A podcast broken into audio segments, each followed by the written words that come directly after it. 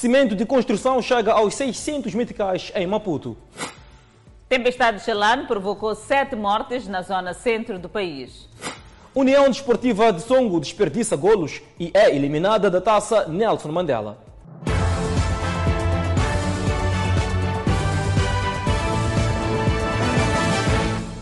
Boa noite, estamos em direto e seguramente em simultâneo com as redes sociais e a Rádio Miramar. A travessia pela fronteira de Ressão Garcia para a África do Sul tem sido caracterizada pela longa espera. A situação expõe aos viajantes a várias necessidades básicas e risco de contágio com vírus da Covid-19. Não há memória de viagens de regresso à África do Sul tão atribuladas. São horas e dias de espera sem horizonte de travessia. Uma vida de arranjo, improviso na alimentação, na higiene individual e coletiva. Aqui cheguei ontem. Hum. Não, não tomamos banho, estamos aqui apenas. Pão, peixe. Compramos nessa gente que está aqui a vender. Aqui na... Dormimos aqui no carro. Ah, dormimos no carro? Sim. Não comemos nada. Só ficar aqui, só de manhã acordamos e fazer maneira só de lavar a cara. Até agora estamos a cheirar aqui. Não tomei banho, até, até agora ainda não tomei banho. Comeu o quê? Tentei comprar aqui, mas está muito caro. Estamos numa distância de pouco mais de um quilômetro da fronteira de São Garcia, aqui no distrito de Moamba, província de Maputo. O engarrafamento e longo tempo de espera chegaram a criar situação de especulação de preços dos produtos da primeira necessidade. O engarrafamento continua, mas os preços tendem a baixar à medida que o tempo vai andando. Todo de frango faz 1 por 150. Hum. Esse é o preço normal ou é por causa desta situação? Não, é preço normal. Hum. Sim. Por quanto é que vendia o meu litro? A 30 meticais. E o litro? A 50 meticais. Hoje, vende agora. Hoje estamos a vender a 25, 20. Dona Juliana está na fila há três dias. Durante este período, dorme aqui, ao relento, sem recursos para se manter e já está febril. Banho me desarrasco aqui, tenho que comprar uma água que estão a vender a 35 meticais. Comida já nem falo, porque a comida está a 300 meticais. Nem dinheiro para comprar comida já não tenho. Aqui onde é que eu estou, estou a pensar voltar, mas como o caminhão já está mais um bocadinho à frente, epá, não sei como é que vai ser isto de mim. Depois já é engarrafamento. Há muito engarrafamento, desde domingo, pai. Até estou com uma febre, alta febre aqui, não consigo até. Com viaturas paradas sem espaço de manobras, alguns passageiros desciam dos carros para fazer distâncias quilométricas a pé até a fronteira. Para avançarmos. Assim desceram onde?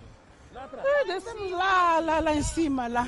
Estamos a caminhar. Então há uma, há uma grande distância daqui para... Problema, o caminho à frente. O que interessa é chegarmos lá, assistirmos o funeral do nosso irmão. Ainda vamos chamar pequeno. A busca de cuidados médicos na África do Sul coloca o Sr. Manhissa numa situação de exposição com risco de agravamento do seu estado. Vilanculos é técnico de saúde na África do Sul. Teme que a longa espera ponha em causa o seu emprego e saúde. Temos aqui várias, temos corona neste momento. Estamos acumulados aqui de um lado para o outro. A pessoa já tem, quer dizer, a higiene, primeiro, é fonte de contaminação, em primeiro lugar. Temos muita gente acumulada aqui, somos riscados. Agora, estávamos a ver se pudesse processar para que a bicha fosse mais rápido possível a, a, para poder discriminar a acumulação de, de, de, das pessoas. São homens e mulheres e crianças uma viagem difícil que para alguns pode ser a porta de entrada no mundo de desemprego, dado o atraso no regresso. Seguimos para Inhambane, onde duas pessoas perderam a vida na sequência de um acidente de aviação na Estrada Nacional número 1, mesmo à entrada da vila de Quisico. Acabou em despiste, capotamento e morte a viagem de 20 pessoas que se faziam transportar esta quarta-feira neste veículo no distrito de Zafala. Consta que o condutor seguia na Estrada Nacional número 1 no sentido sul-norte, a alta velocidade. Quase a entrada para a vila de Quisico não conseguiu fazer a curva, o que provocou o despiste e capotamento do transporte de passageiros. Segundo a polícia em Inhambane, duas pessoas perderam a vida no local e 20 contraíram ferimentos entre graves e ligeiros. As vítimas foram levadas ao Hospital Provincial de Inhamban. A polícia volta a apelar aos automobilistas para a necessidade de condução responsável. Os acidentes de aviação envolvendo chapas têm sido associados ao excesso de velocidade e a problemas mecânicos, que em parte resultam da falta de manutenção. Elevados custos para manutenção de transportes públicos inquietam transportadores. Alguns chegam a parquear os carros por algum tempo por falta de dinheiro. Paragem repentina para manutenção ou mudança de pneus. É o cenário que se assiste em muitos transportes de passageiros. Estes são alguns exemplos. Sr. Maurício Cumaio chega a gastar mais de 20 mil por mês para colocar o carro na estrada. Semanalmente ou 15, 15 dias tem que fazer um check-up, um checklist de, do carro. Então, eu acredito que por mês é normal se gastar uns 30 mil. Assim. Problemas com os travões, rótulos, pneus, calços são os que levam as viaturas visitas constantes à mecânica. Custos que muitas vezes não compensam a receita. Altos custos para a manutenção de autocarros que levam os proprietários destas viaturas a parquear os mesmos enquanto ajuntam valores para colocar de novo o carro em circulação. Sr. Ananias Kiv é motorista de transporte público. O seu autocarro já ficou quase um mês fora de circulação por falta de fundos para a manutenção da viatura. Por exemplo, este meu, meu autocarro aqui esteve parado desde 26 é, de novembro, por causa do. Partiu o semi-eixo, bateu o semi-eixo, é, rolamento. Então, ficou parado de novembro, só entramos no dia 20 de dezembro. Então, quer dizer que nós ficamos umas três semanas sem trabalhar. O custo de pneu varia de acordo com a referência e o uso. O de segunda mão pode ser adquirido em algumas casas de pneus entre 1.500 a 2.000, enquanto o novo pode chegar a 4.000 meticais. O óleo lubrificante custa entre 1.200 a 1.600 meticais. Uma bateria pode custar entre 4.000 a 6.500 meticais. Os calços podem chegar a 1.200 meticais. Quem enfrenta a estrada diariamente fala do sufoco. As peças todos os dias que passam vão subindo. Hum? As peças não param. As casas de venda destes acessórios constatam a procura destes pelo transporte semicoletivo de passageiros. São muitos, claro que são muitos. Vêm que, como essa loja é muito conhecida, com muito chapéu, como tem bom preço, além de mais são bons pneus. Então muita gente vem comprar aqui devido ao pressário. O negócio de venda de peças que estimula quem vende. Um cliente não pode voltar três, quatro, cinco vezes a um estabelecimento para comprar a mesma coisa mas em algum momento para nós não é porque é rentável, mas é, é, é, não, é, não é ético. Mau estado da via é apontado pelos transportadores como alguns dos constrangimentos que levam à manutenção diária dos autocarros. Enquanto isso, o preço do cimento voltou a subir para 530 a 600 meticais. E o facto está a interferir na produção e comercialização dos principais derivados do produto, com destaque para blocos. O preço do cimento, que no início de novembro tinha baixado para 450 meticais e subiu para 490 em dezembro, está este janeiro, mês habitualmente de baixa, a ser comercializado a 530 a 600 meticais, variando em zonas de comercialização. O comerciante Albino Ernesto refere-se ao historial da inconstância do preço do produto. Voltou a subir, mas não muito. Voltou a subir? Sim. Subiu para quanto? 535. Está 535 agora? Sim. Quanto é que estava até finais do ano passado? Era um 495. Situação penosa para cidadãos de baixa renda que se veem obrigados a adiar a realização do sonho de casa própria ou de melhoramento dos seus abrigos é de lamentar. Será muito difícil construir com a subida, principalmente nessa época que é janeiro. Sabemos todos nós que o janeiro é uma época muito difícil por causa da escola e tal, já para construir será muito difícil. Quando estava 450, vai que não vá. Ainda ajudava um pouco. Nós, na faixa etária que estamos como jovens, temos a tendência de construir. José reclama comprando. Está caro. Está caro, como vê, subiu. Sim, não está a ver. Mesmo assim consegues comprar? Sim, mesmo assim para nós queremos construir, sim. O novo preço do cimento está a interferir na produção e comercialização de seus derivados, com destaque para blocos. As contas só saem quando o bloco de estrutura 15 é comercializado a 23 meticais, considerando que de um saco de cimento produz-se 60 unidades. 12 meticais sem transporte, 23 meticais com transporte. Esse é o bloco 15 ou uh, 10? É o bloco 15.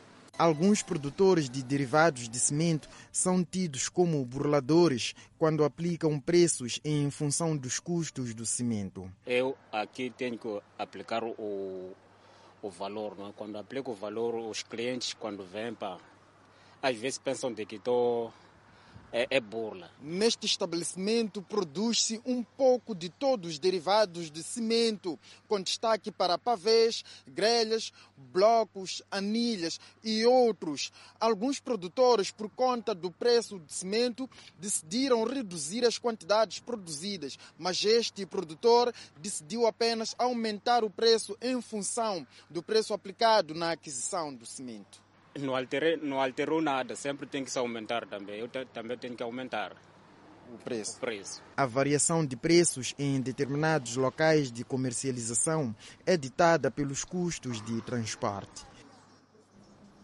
Mudando de assunto, a tempestade tropical Shalan, que afetou alguns pontos de províncias da região centro do país na semana passada, provocou a morte de sete pessoas. Houve também a destruição de muitas infraestruturas.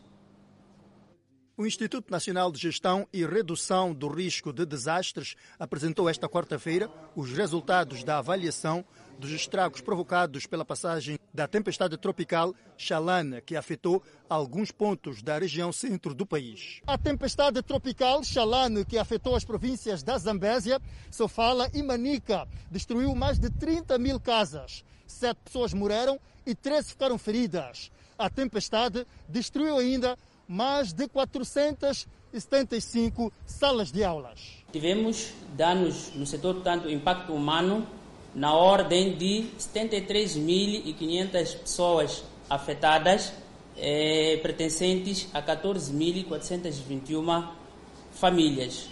E tivemos ainda impacto no setor, portanto, óbitos, na ordem de 7 pessoas, portanto, 7 óbitos e 13 feridos. Outros impactos têm a ver com o setor de educação, onde tivemos a destruição de 475 salas de aulas, eh, afetando um universo de 57 mil alunos. Infraestruturas de rede elétrica foram destruídas pela tempestade. Ainda tivemos eh, situação de, de, de, de, destruições na área do setor de energia, onde 12.200 postos de energia foram derrubados, incluindo algumas baixadas, tanto de residências. Foi ainda avaliada a situação da época chuvosa 2020-2021 em curso. 112.646 pessoas afetadas, eh, correspondentes a um universo de 22.700 famílias, eh, e ainda registro de 63 óbitos portanto, óbitos confirmados pelas autoridades sanitárias e 80 feridos. 1.600 pessoas afetadas pela última tempestade estão em cinco centros de acomodação nas províncias de Manica e Sofala. A época chuvosa em Moçambique termina no mês de março e a ciclónica em abril. Seguimos para Sofala, onde cerca de 90 mil agregados familiares dos distritos de Beira e Dondo vão beneficiar de subsídio social básico. A iniciativa é do governo de Moçambique junto dos seus parceiros de cooperação para mitigar os efeitos causados pela pandemia viral das famílias vulneráveis. De dois em dois meses, cada família irá receber 3 mil meticas, que vão totalizar 9 mil ao fim dos seis meses. Neste momento, segundo deu a conhecer o delegado do INAS ao nível da província de Sofala, as listas foram submetidas aos secretários dos bairros para sanarem possíveis irregularidades, para depois avançar-se com a fase de inscrição biométrica. Que vai consistir mesmo em retirada de fotografias, que é para fazer constarmos já na base de dados do INAS e a seguir iniciarmos com o processo de pagamento. Terminado este processo, o INAS em Sofala vai iniciar com o pagamento da segunda tranche dos 7.500 às vítimas do IDAI, que vai ocorrer na segunda quinzena de fevereiro. Para evitar tumultos, tais como ocorridos a quanto pagamento da primeira tranche, Abdul Razak informa que os beneficiários serão os mesmos que receberam em finais de agosto do ano passado. Nós estamos em crer que com a inscrição que vai acontecer no processo na, na, este do Covid, uh, muitos daqueles que não tenham sido abrangidos no processo do IDAE possam constar na, na inscrição do Covid. Isto, de certa forma, pode amainar aqueles ânimos que nós temos estado ali a ver. O delegado do INAS em Sofala explicou que o pagamento do subsídio social para mitigar o impacto da Covid-19 será feito de forma eletrónica e assegurou que os beneficiários da assistência no âmbito do ciclone Idai não serão incluídos neste processo. Os secretários dos bairros e os permanentes estão a fazer um trabalho no sentido de uh, aqueles que tenham recebido o IDAI não, não possam constar na assistência do Covid.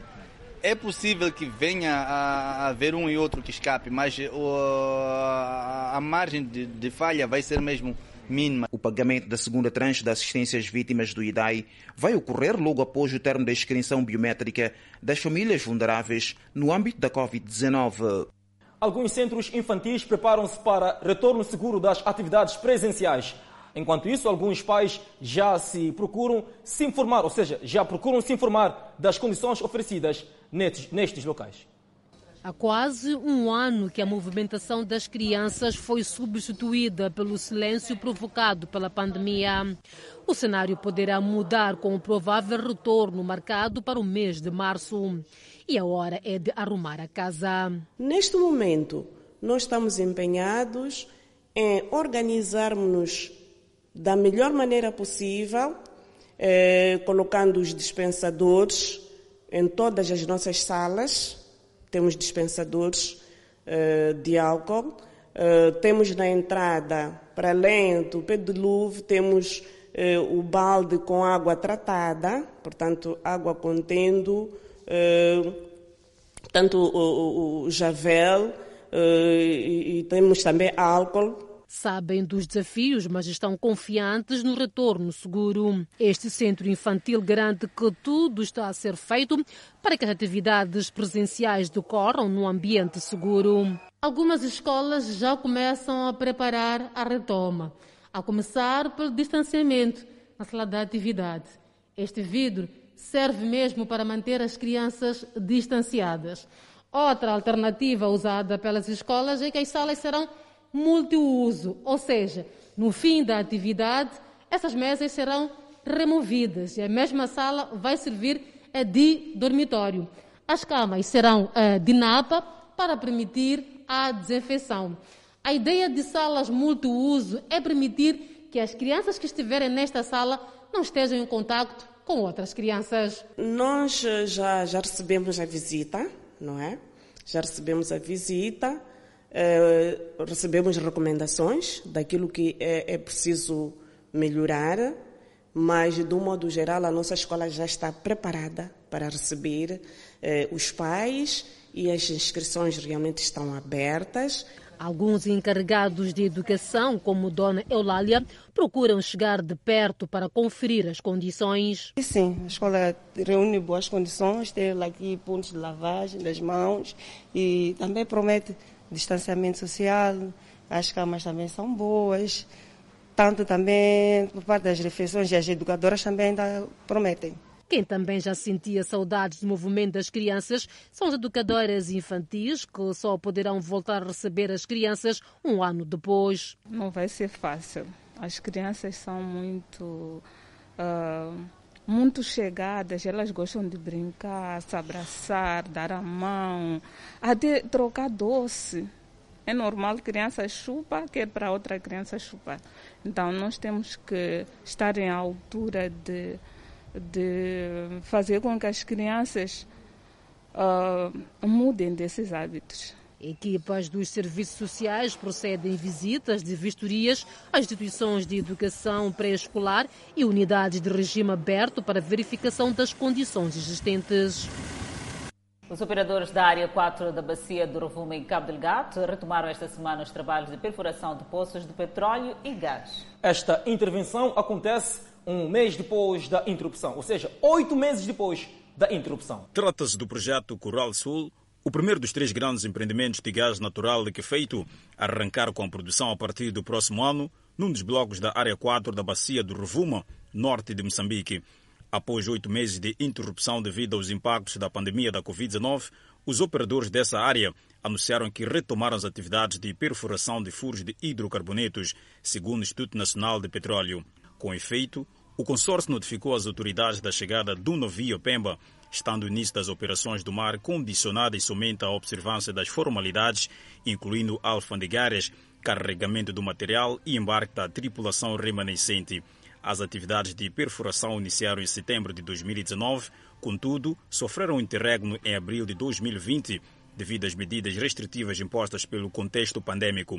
No entanto, a construção da plataforma flutuante Coral Sul FLNG prossegue como previsto na Coreia do Sul, sendo que o início da primeira produção de gás natural de feito continua programado para 2022. De acordo com o plano de desenvolvimento aprovado, prevê-se que esta plataforma venha a produzir 3,4 milhões de toneladas por ano de gás natural. O Banco Mundial acredita que a economia global vai recuperar 4% neste ano, depois da queda de 4,3% registrada em 2020. Os especialistas avisam, no entanto, para o elevado grau de incerteza que continua e, por isso, constroem quatro cenários para o produto interno bruto do planeta. No cenário base, que pressupõe que a vacinação corre como previsto, a economia global recupera 4% neste ano e 3,8% no próximo, sem, no entanto, retomar os níveis pré-pandemia. No relatório de perspectivas econômicas globais, o Banco Mundial também admite outros cenários. Negativo, em que as infecções continuam a aumentar e o lançamento da vacina é atrasado, o que poderia limitar a expansão global a 1,6% em 2021. Muito negativo. Pressupõe dificuldades ainda maiores, com uma demora na vacinação que implique novas medidas restritivas por parte dos governos. Neste cenário, o mundo tem um segundo ano de recessão em 2021 e um crescimento de 2% em 2022. Os técnicos admitem também outro cenário. Positivo. A vacinação é mais rápida e abrangente do que o estimado. Neste caso, o PIB mundial vai crescer 5%. O Banco Mundial apela por isso aos governos que ajam de forma decidida para controlar a pandemia e implementar reformas que incentivem o investimento que colapsou em 2020 em muitas economias emergentes. O investimento deverá recuperar em 2021, mas sem reverter a diminuição de 2020. Os moradores do bairro da urbanização, arredores da cidade de Maputo, queixam-se de cobras. A situação preocupa os pais de crianças que por ali brincam ignorando o perigo. Bairro da urbanização. O sorriso alegre das crianças denuncia a inocência que as caracteriza. É justamente por falta de discernimento que acabam brincando neste quintal abandonado, sem saber que por aqui há relatos da presença de serpentes que já começam a invadir as residências à volta. Aqui está cheio de cobras, está cheio de muitas coisas. As crianças vêm brincar aqui. O dono da casa nunca apareceu. Tentamos ligar para ele, não aparece. O chefe do quarteirão já está a par da situação. Ah, já, já ouvimos tanto a falar de uns répteis que aparecem por aí, especialmente as cobras, né? Sabe como é que é a canção? Essas casas abandonadas, cozinhas assim desse gênero, para esse tipo de bichos não pode, não pode deixar de existir. É um caso mesmo lamentável, isto aqui tem que se resolver o mais rápido possível. Em termos da lei, em plena cidade onde a gente está, um móvel abandonado assim tem, tem, tem, tem, tem por resolver. Né? Esta mulher diz que já se deparou com três grandes cobras junto à sua casa. Ah, para mim foi três vezes. Sim. Ficou cheio de medo? É, medo tenho, porque ali não há como fechar. Crianças também entram ali e brincam, mas o que fazer, né? Porque não está ninguém para dizer, venham, venham lá varrer aqui, não. E pedem soluções da parte dos proprietários. Pelo menos ali varrerem, cultivar, né? Estar limpo. Eu pensava que podiam, podiam vir os donos fazerem limpeza aqui. Assim, está mal. A cobra é um dos animais mais venenosos cuja picada pode causar ferimentos graves ou morte. A nossa reportagem sabe que um dos herdeiros do imóvel já chegou a colocá-lo à disposição, mas a alegada proposta elevada só afugenta os interessados. Olhamos a guerra comercial entre os Estados Unidos da América e China, onde a Bolsa de Valores de Nova York remove operadores da China. É mais um capítulo na guerra comercial entre os Estados Unidos da América e China. A lista de restrições comerciais só aumenta a cada dia. A Bolsa de Valores de Nova York removeu as operadoras China Mobile, China Unicom e China Telecom, impossibilitando a negociação no principal mercado acionário do mundo.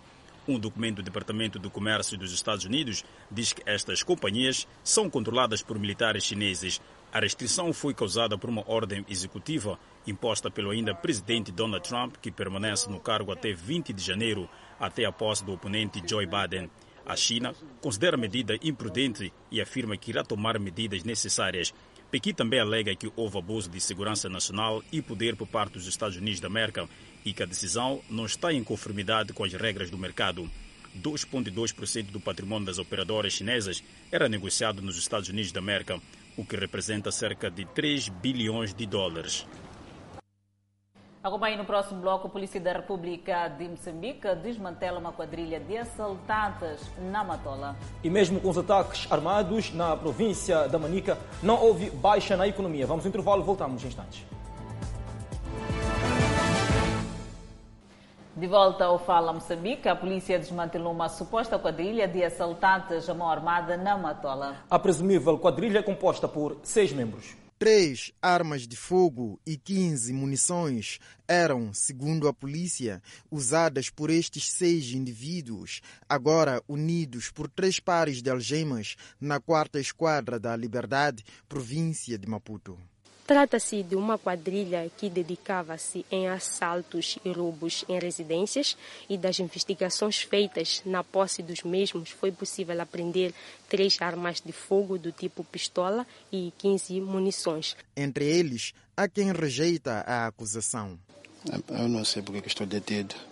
Vinha da, da CMC, daqui até aqui na Liberdade, para ver com a pessoa que me vendeu o carro porque estou a vender o carro, então que era tipo comprovativo do, daquilo ali, compra e vende. Debulei esse senhor aqui, eu saí de casa com o meu primo, debulei esse senhor aqui e umas senhoras em Benfica. Duas senhoras desceram na, na, na 2GM, ali na Coca-Cola. Então, em seguida, ele veio, desceu nas bombas. Eu parei na pastelaria, onde a polícia veio me pegar na pastelaria. Há também quem começa por recusar-se a se pronunciar à imprensa. Meus irmãos, eu já disse, eu não tenho nada a vos dizer aqui. Eu não tenho nada a vos dizer aqui. E depois tentam envolver a polícia. Essas armas eram para se devolver onde pertence. A quem pertence? Pertence aqui na esquadra. Então vocês tiraram da esquadra as armas? Não, não, não. Essas armas são da polícia. Não é membro da polícia. Só que a arma de fogo é autorizada para a polícia, não é isso? Os outros assumem. Apenas só me encontraram com essa arma ali. Acho que, está, acho que é a primeira arma de lá para cá. O que, que fazia com a arma? Aquela arma trouxe foi no dia 20, 21, 20, 23, 22 só, da África do Sul. Não fez nada com aquela arma. A arma é aquela da sul-africana. E não é a primeira vez que alguns deles recolhem as celas pelo mesmo motivo, porte de armas de fogo. Um dia estive numa viatura que foi encontrado com arma, não é que era minha. De quem era a arma? Era do dono do carro, isso em 2015, 16, uma coisa assim.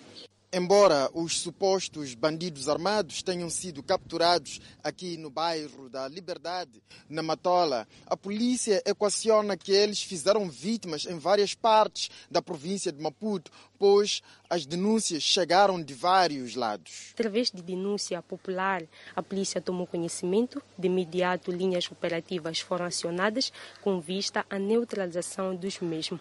A detenção deles foi possível graças a um trabalho coordenado entre a Polícia de Proteção e o Cernic e neste momento estão sob custódia policial. A polícia acredita haver mais membros da quadrilha a monte e armas ainda por apreender. E o crime não compensa, mais uma vez, no centro do país, mesmo com os ataques armados da autoproclamada Junta Militar da Renamo, a economia da província de Manica não teve baixa. O plano econômico e social foi executado a 90%. A autoproclamada junta militar da Renamo, chefiada por Mariano Nhongo, protagonizou vários ataques nas estradas número 1 e 6 em Sofala e Manica, respectivamente, e tinha como alvo autocarros de transporte de passageiros e caminhões de longo curso. Esses ataques, segundo Edson Macuacua, secretário do Estado na província de Manica, não afetaram a economia da província. A situação geral da nossa província é relativamente calma, apesar dos ataques armados protagonizados pela autoproclamada Junta Militar da Renamo, que semeiam luto e dor em muitas famílias, o que já causou a deslocação de 3.514 pessoas das suas zonas de origem. Já a governadora da província de Manica, Francisca Tomás, enfatizou que com o lançamento do projeto Sustenta, a província recebeu muitas maquinarias, o que pode catapultar a agricultura. Com o lançamento do programa Sustenta, a província beneficiou-se da distribuição de 25 tratores com as respectivas alfaias, distribuição de 89 motorizadas para extensionistas, formação de 443 extensionistas e alocação de 263 toneladas de semente de milho, feijão e soja e alocação de 211,4 toneladas de adubos. Cidadãos em Manica saúdam a união dos intervenientes da governação descentralizada e esperam que as vias de acesso nos distritos sejam melhoradas para permitir o escoamento de produtos agrícolas. Estamos a pedir para o governo ver essa situação de estrada. Está muito mal. Há sítio que tem produção, mas pela estrada, o carro não está a conseguir chegar até lá. Estamos a pedir muito mais para o governo ver a situação da estrada.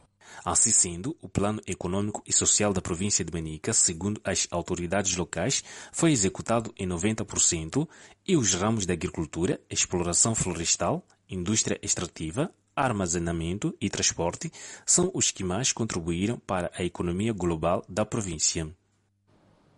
População que vive no bairro Cunguana, na Machixe, diz estar preocupada devido à degradação da via que liga o bairro à Estrada Nacional número 1. Segundo estes residentes, há muito que vem reclamando sobre as péssimas condições desta que é a principal via de acesso, que devido às chuvas que vêm caindo desde dezembro passado, está intransitável. Ismael é pescador nesta baía.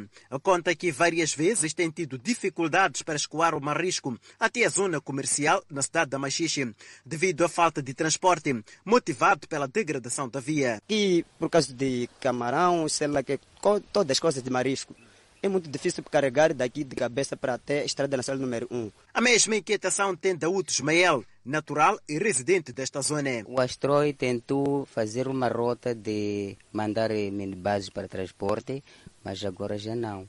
Todos os carros que vêm aqui fazer transporte voltam estragados devido à erosão.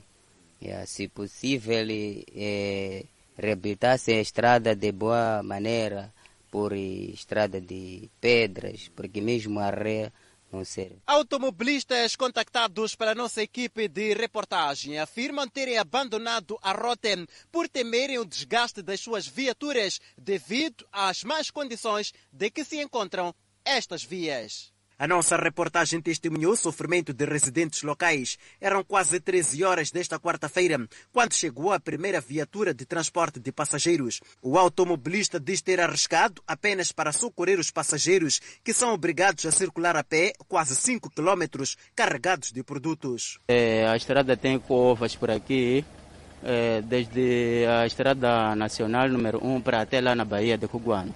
Essa estrada está muito mal. É, às vezes param, não circulam? Sim, não circulamos é, por causa disso aí. Então, há um carro que tinha se titulado para trabalhar aqui em Cuguana, nesta via, é, mas acabou é, por estragar-se, porque a via mesmo exatamente não está boa. Esta situação desta zona tem dias contados, segundo uma fonte do Conselho Municipal da Mexixe, pois foi destacado um grupo de técnicos daquela idilidade para, com recurso uma niveladora, fazer a manutenção da via. A falta de mínimas condições na nova paragem de Matema inquieta utentes na província central de Tete. A preocupação não vem apenas dos passageiros, como também dos transportadores e vendedores que classificam este novo local como não adequado devido à falta de mínimas condições para o desenvolvimento das suas atividades. É, pelo menos termos joguei sombra. Mesmo chuva quando bater, a gente só ficamos já sofrendo. Aqui onde é que estamos? Estamos no, no, num lugar impróprio, não tem sombra nem nada, nem casa de banho. Para além da falta de sombra e ainda sanitários aqui nesta nova paragem, os utentes contam ainda que quando chove, o espaço enche muita água. Estamos à maneira.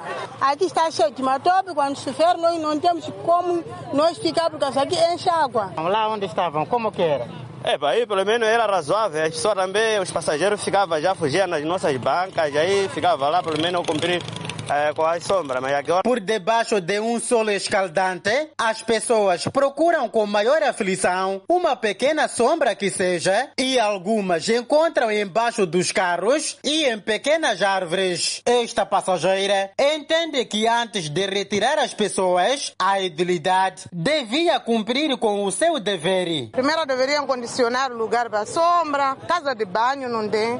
Assim estou aflita, mas não tem onde ir. Vamos na mata. Como que olha esta decisão?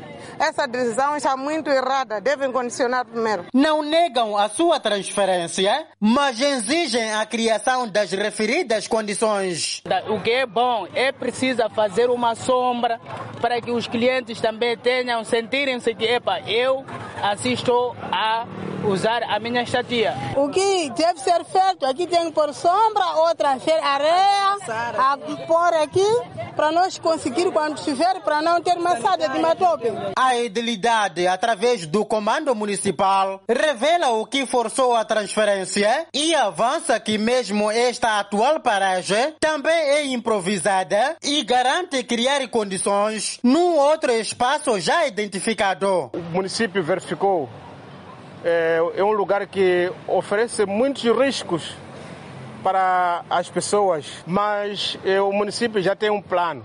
Tem um lugar apropriado, próprio que foi definido, foi preparado pelo Conselho Municipal, mas este lugar vai precisar é, de algumas condições, de algumas infraestruturas devem ser montadas. Estamos a falar de casa de banhos, Estamos a falar de algumas alpendres para acolher para a sombra do, dos passageiros. Enquanto não são criadas as condições na nova e definitiva paragem, estes utentes que vão para os distritos de Chiuta, Macanga, Maravia e Zumbo vão continuar nestas condições. Não perca no próximo bloco, municípios da cidade de Chimoio estão gastados com a crise de transportes. Enquanto isso, o Serviço Público de Angola volta a registrar enchentes. Notícia a acompanhar logo após o intervalo. Até já.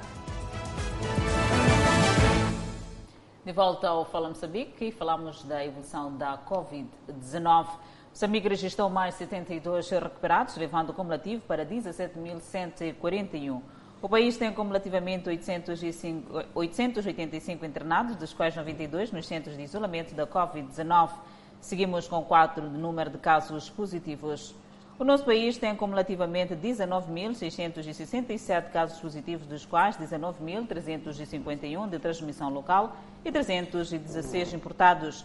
Moçambique testou nas últimas 24 horas 752 amostras, das quais 125 revelaram-se positivas. Destes casos, 117 são de nacionalidade moçambicana, 7 estrangeiros e todos resultam de transmissão local. Há registro de mais uma morte por Covid-19, que prefaz um cumulativo de 172 óbitos. Moçambique tem 2.350 casos ativos da pandemia viral. Ainda sobre o novo coronavírus, para evitar a propagação da Covid, Angola prorrogou em 2020 o prazo de caducidade de documentação até 31 de dezembro. Esta medida fez com que a procura pelos serviços de identificação diminuísse até 50%, segundo a nossa correspondente em Angola.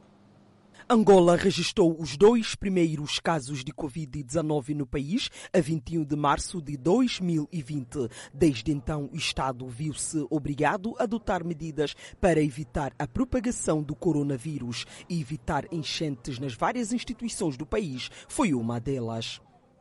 Por isso, durante o estado de emergência e posteriormente de calamidade, foi decretado que todos os documentos caducados nesta fase teriam a validade prorrogada até ao dia 31 de dezembro passado.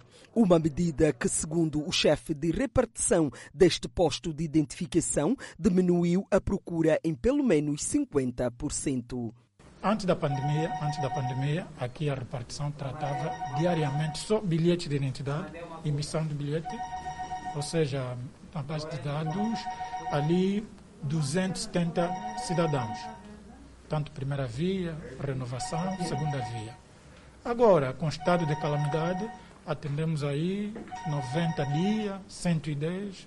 Passado o prazo de alívio, os cidadãos se viram obrigados a renovar os seus documentos. Por exemplo, este jovem tinha o bilhete de identidade caducado desde junho e hoje veio renová-lo. Na condição dele estão muitos outros. Quando o Estado decretou para irmos tratar os, bilhetes, fazer a segunda via, para quem não tiver o documento, fazer o seu documento, eu logo me atrevi, me, aproximei, me apressei para ir tratar o meu bilhete. O meu bilhete está dois meses caducado devido à dificuldade da pandemia, também preferi não me arriscar. Esperei com que o governo lançasse um, um, novo decreto. Apesar do número reduzido de utentes atendidos diariamente, as enchentes nos postos de identificação de Luanda continuam. Por exemplo, aqui no posto de identificação do Prenda, pessoas há que dizem que estão aqui desde as 5 horas da manhã. O atendimento aqui está meio complicado. As marcações, os números não atendem, só atendem algumas pessoas. Dizem que as marcações são feitas por dia, mas nós, como estamos a as marcações nunca estão a ser atendidas. Dados indicam que até setembro, mais de 2 milhões de cidadãos angolanos foram cadastrados pelo Ministério da Justiça em todo o país. O 5 de janeiro foi instituído como Dia do Identificador Angolano em 1976, data em que foi emitido o primeiro bilhete de identidade de cidadão nacional. Continuamos naquele país da África Austral, pois o Banco Europeu de Investimento concede um empréstimo de 50 milhões de euros para o combate à Covid-19 em Angola. O empréstimo a ser concedido pelo Banco Europeu de Investimento, instituição financeira da União Europeia, no valor de 50 milhões de euros, está destinado às ações de combate à Covid-19 em Angola. E a ela junta-se ainda uma doação de 5 milhões de euros para assistência técnica, segundo a Embaixada da União Europeia em Angola. Nesta segunda-feira, Angola, através do Ministério da Saúde, recebeu da organização diversos materiais de biossegurança, com principal destaque para máscaras de proteção. A oferta, avaliada em 378 mil euros, faz parte de um pacote de medidas de alívio de volta ao país, munícipes de Chimoio estão agastados com a crise de transporte que se verifica em vários pontos da cidade. Contudo, as ligações entre a cidade capital ao distrito de Sussundenga é a que mais preocupa. Dona Márcia esteve com as suas filhas gêmeas na paragem durante muitas horas. Ela pretendia escalar o distrito de Sussundenga, mas a sua viagem estava comprometida devido à crise de transportes que se tem vindo a verificar. Mas não há maneira, com criança só assim. Assim eu quero para casa, mas não há transporte para casa. Não é só a dona Márcia que se sente prejudicada com a situação. Muitos cidadãos aguardam também pelo transporte na paragem cidade distrito de Sussunenga. Chego lá tarde para sair de lá mais para cá. A partir das 16 horas os chapas lá também começam a negar para vir aqui em Simão. Quem também pretende ir ao trabalho critica a falta de transportes na paragem. Chega sempre cedo cá, mas para sair, chegar ao serviço, você chega tarde. Não há carros. Praticamente todos os carros parecem para anoitecem em Sussundenga. Este é o cenário que se verifica aqui na paragem Chimó em Sussundenga e quando chega transporte há uma luta. Portanto, neste momento, os passageiros lutam para ter acesso ao transporte. Yeah, tem sido guerra, como pode ver, tem muitos passageiros e não temos carro. Se for a chegar um carro de 15 lugares, temos que lutar para conseguir lugar. Com a falta de transportes no local, o prejuízo dos passageiros é enorme porque são obrigados a permanecer com cargas pesadas na paragem durante muitas horas. Tem sido assim quase todos os dias a falta de transporte aqui na paragem Chimoio, distrito de Sussundenga. Os passageiros passam por imensas dificuldades. E para poderem escalar o distrito, os mesmos fazem ligação, pegando o transporte que vai até o posto administrativo de Zembe. Aqui não tem transporte de Sussunenga, aqui temos que fazer a ligação para no Zembe, ser no Zembe, subir mais de outro carro, fazer maneira até chegar em Sussunenga, mas está sendo muito difícil. Centenas de cidadãos que vivem na cidade de Chimoio e trabalham no distrito de Sussundenga, a cerca de 43 quilômetros da capital provincial, correm o risco de perder seus empregos se esta falta de transporte, segundo os mesmos, se prolongar. Acompanhe no próximo bloco. Cabo Verde estreita relações com o Reino Unido. Por outro lado, China e Nigéria estão também a reforçar os laços de cooperação. É a atualidade internacional. Nós voltamos em instantes. De volta ao Fala Moçambique, o primeiro-ministro de Cabo Verde reúne-se com jovens para falar de empreendedorismo. O primeiro-ministro continua na senda da realização de conversa aberta com jovens e empreendedores sobre o empreendedorismo. À procura de caminhos para o sucesso, depois de São Domingos e Tarrafal, o espaço esteve cheio nesta terça-feira na cidade da Praia. Queremos que os jovens possam empenhar-se investir o seu tempo, o seu talento na formação, no empreendedorismo, porque o governo está para apoiar a nível de ofertas de cursos, a nível de subsidiação, a nível de kits de empreendedorismo, de criação de todas as condições para que os nossos jovens possam ter acesso à empregabilidade e ao, e ao emprego. A taxa de empregabilidade de formação profissional chega a 84%. Avança o Primeiro-Ministro dizendo que os jovens estão a ser preparados para que possam trabalhar também em outras paragens do mundo. É, é relativamente elevada, chega a atingir 84%, uh, de acordo com os níveis de formação, uh, estágios profissionais, formação profissional uh, com bom nível de depois concretização a nível do mercado de trabalho. Estar formados para trabalhar em onde for. Não é? Porque nós não estamos só a disponibilizar formação profissional, como estamos a disponibilizar também experiências. Repara, há jovens que participaram e têm estado a participar em cimeiras, em conferências de alto nível, em fóruns, estou a falar do Web Summit, da Africa Innovation Summit e várias outras atividades onde os nossos jovens empreendedores, nomeadamente no domínio das tecnologias de informação e comunicação, têm participado. Durante o encontro, alguns jovens apresentaram projetos empreendedores considerados de sucesso. No evento desta terça-feira, o convidado especial foi o cantor Georgie para partilhar a sua experiência profissional.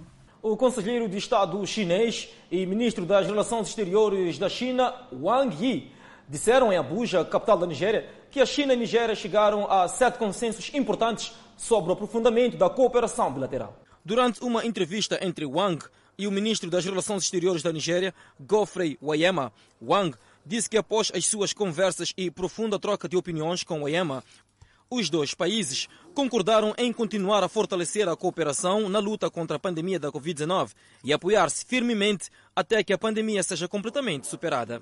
A China promoverá vigorosamente a construção de projetos chaves na Nigéria para ajudar a Nigéria a acelerar a industrialização e melhorar a sua capacidade de desenvolvimento independente, disse o governante. Wang disse ainda que os dois países continuarão a expandir a cooperação em áreas como a economia digital, a economia verde, de modo a alcançar um objetivo diversificado. Os dois lados irão aprofundar a cooperação militar e de segurança nos esforços para aumentar a capacidade da Nigéria em salvaguardar a sua soberania nacional. Convidamos a um breve intervalo, mas antes a previsão para as próximas 24 horas. Pemba 33 de máxima, 25 de mínima. Lixinga 28 de máxima, 17 de mínima. Nampula 34 de máxima, 24 de mínima. Seguimos para a zona centro. Tete com uma máxima de 38, 27 de mínima. Iculumã 38 de máxima, 26 de mínima. Chimoio 32 de máxima, 22 de mínima. Beira com 33 de máxima. Vilanculo 32 de máxima. Inhambane também com 32 de máxima. Xai-Xai 31 de máxima. Maputo 30 de máxima, 23 de mínima. Previsão de chuva. Respeitamos o desporto ao ter empatado por uma bola. A União Desportiva de Som foi eliminada da Taça CAF diante de Napsa Star da Zâmbia em jogo realizado na tarde desta quarta-feira no Caldeirão de Cheveve, cidade da Beira. Depois de empate a zero registrado nas terras zambianas, esperava-se que a União Desportiva de Songo poderia ter aproveitado o fator casa para vencer a partida. Os primeiros 10 minutos as duas equipes tiveram mais cautelosas, sem jogadas dignas de realce. A partir do primeiro quarto de honra, a União Desportiva de Songo chegou com perigo à baliza contrária, tendo faltado eficácia no momento da concretização. Aos 22 minutos, a UDS chegou ao golo através de Low King, que correspondeu da melhor forma um cruzamento vindo da esquerda. Dois minutos depois, a União Desportiva de Songo poderia ter dilatado o marcador. Nesta jogada, Low King é isolado e não consegue bater o guarda-redes contrário. Ainda na primeira parte, houve mais um momento em que a turma de Nasir Armando falhou mais uma oportunidade. Com o resultado de uma bola a zero a favor da equipe nacional, os dois conjuntos foram para o intervalo. Na segunda parte, a União Desportiva de Songo voltou apático e sem muitos argumentos para dilatar o marcador. E como diz-se na gíria, quem não marca arrisca-se a sofrer, a passagem do minuto 74 o Napsa Star da Zâmbia chegou ao gol de empate que lhe daria a oportunidade de continuar em prova. Depois deste golo, os zambianos optaram por fazer o antijogo até o término da partida. As duas equipas são grandes, obviamente, equivalem-se, mas penso que dominamos o jogo todo hoje e só falhamos uma única vez a adversário marcou. Infelizmente, nós só podemos nos chorar da falha que tivemos e o adversário marcou. Na minha opinião, foi um bom jogo de futebol, mas a minha equipe precisa de fazer muito trabalho de campo. Mas estamos felizes pelo resultado. Com a eliminação da União Desportiva de Songo na prova, Moçambique vê mais um dos seus representantes afastados das competições africanas em futebol. Primeiro foi o Costa do Sol, na taça dos clubes campeões de África. O clube de natação Golfinhos de Maputo empenha-se na capacitação de novos nadadores. Piscina com poucos nadadores ainda em fase de formação. O Clube de Natação Golfinhos de Maputo trabalha a olhar para o futuro numa fase em que perdeu muitos nadadores. A grande aposta dos golfinhos está virada para a formação. O clube de natação, com mais títulos no país, perdeu muitos nadadores nesta fase da pandemia da Covid-19. Muitos foram representar o clube Tubarões de Maputo. A grande ambição deste clube é recuperar atletas. Antes tinham 80 e atualmente têm apenas 30 nadadores federados. Uh, o que nós devemos fazer é prevenir para que isto não se alastre mais e não tenha nenhum contágio aqui dentro da piscina. E esperarmos para próximos anos ou meses que tente melhorar, que é para termos mais aderência do, do, do público para virem treinar e os atletas também, que aqueles que estão ainda um, bocado recente, receptivos, né? estão em casa, que voltem. E a batalha é essa, né? O Clube de Natação pretende agora desenhar novas estratégias de trabalho para que nos próximos anos consiga liderar nas competições. Um trabalho que deve ser desenvolvido com muita cautela nesta fase da pandemia viral. O número está totalmente reduzido com todas as restrições. São duas pessoas por pista e 12, 12 no total 12 alunos por, por turno. Então temos todas as restrições e evitar contactos de, de um, um aluno para com o outro. O protocolo sanitário para a prevenção da Covid-19 está a ser devidamente obedecido para que a estratégia desenhada para o triunfo no futuro não fique comprometida. É, como viram logo ao entrar, temos ali um tapete que está todo ele molhado com álcool e gel e um botijão ali com álcool e gel para desinfetar e tiramos a temperatura logo na porta e registramos ali o nome da pessoa e a temperatura. Caso a pessoa esteja com temperatura elevada, temos um backstage, um sítio onde levamos a pessoa até lá e aí comunicamos a todas as autoridades. O Clube de Natação Golfinhos de Maputo investiu muito na formação de nadadores nos últimos anos e pretende que o projeto seja consolidado nos próximos anos. As cores do deserto dão vida à nova superprodução da TV Record. Gênesis, uma nova superprodução que estreia a 26 de janeiro aqui na Miramar. Acompanhe.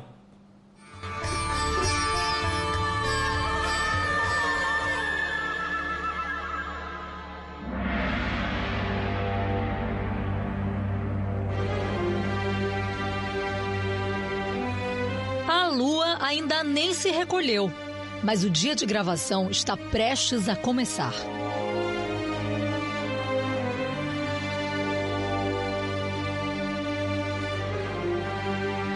Mais uma vez, uma nova superprodução brasileira volta a ser encenada diante dessas paisagens.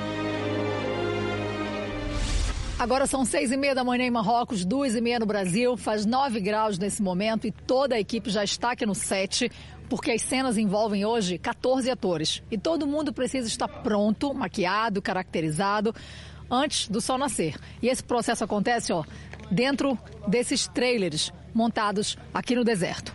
Aqui dentro, o processo de caracterização de cada personagem dura aproximadamente de 30 a 40 minutos. Tudo foi testado no Brasil para chegar aqui e ficar tudo certinho e não perder tempo para iniciar as gravações. Vale lembrar que essas gravações foram feitas no início de março, antes da pandemia. Não havia restrições para trabalhar em Marrocos. As normas de segurança não tinham sido estabelecidas e o uso de máscara ainda não era obrigatório. Mesmo em meio a um cronograma rigoroso a ser cumprido, o elenco de Gênesis não resiste à contemplação de uma paisagem que emociona a todos. Eu fico realmente sem palavras, assim, sem saber o que, que dizer, o que sentir.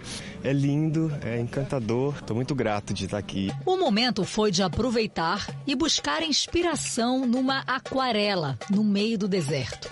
Quando a gente olha essa parte montanhosa da cidade, parece até que tudo é uma cor só mas basta parar para apreciar a paisagem por alguns instantes que logo a gente vê um cenário multicor. O marrom das montanhas contrasta com o azul do céu, com o laranja do nascer do sol e até com um pouco de verde ali embaixo, num lugar tão árido. O sol desponta e as cores do deserto hipnotizam.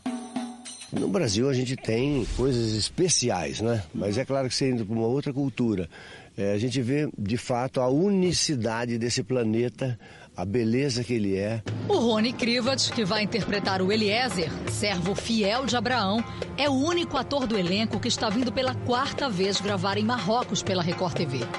A cada vinda, um novo olhar. É muito bonito. A gente quer tirar foto, apreciar e guardar de recordação. Acho que a gente é privilegiado por isso, né?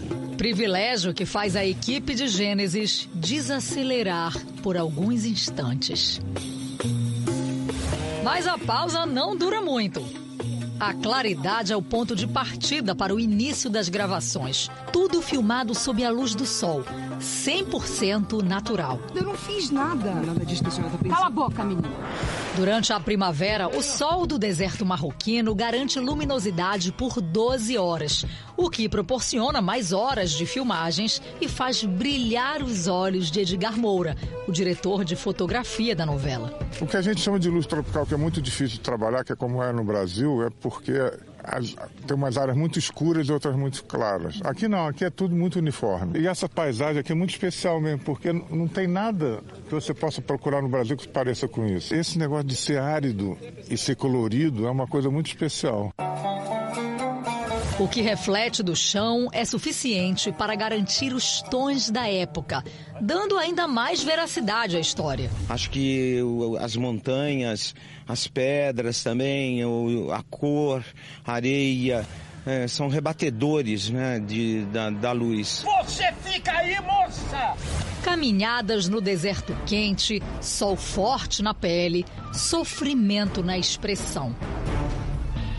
Cenas experimentadas pelo ator Marcos Winter, que vai interpretar o mercenário Massá. Você não, não vai conseguir isso aqui no Rio nunca. Né? A cor do lugar é muito característica. Né? Você vê uma cor que não tem no Rio. Uhum. Você passa, por exemplo, por Marrakech, mesmo aqui em Ouarzazate, onde a gente está, é meio, eu brinco que é minimalista, né? Mas é meio muito monocromático. Por quê? Por causa dessa cor de terra, por causa do material que eles usavam.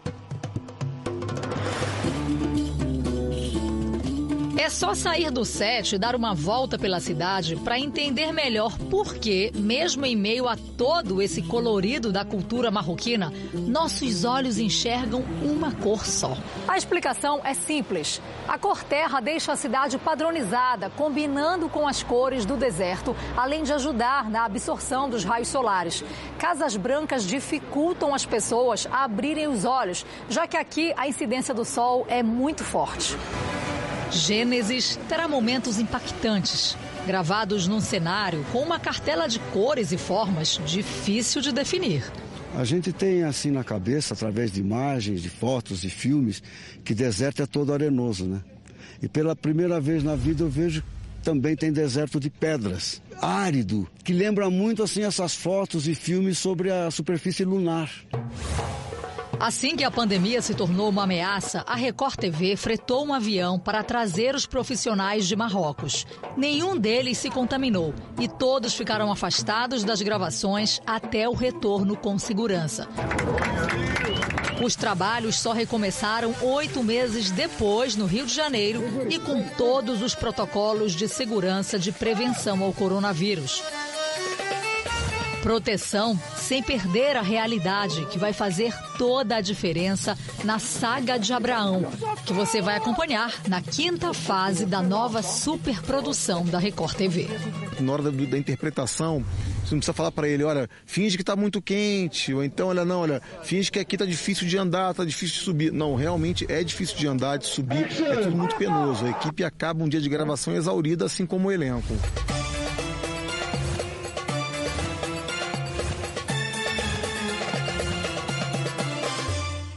Gênesis, uma superprodução acompanhada aqui na TV Miramar a partir do dia 26 de janeiro. Pois é, Adelaide Isabel, está lançada a proposta A Saga de Abraão aqui na TV Miramar. Grato de coração pela atenção dispensada. Nós voltamos amanhã.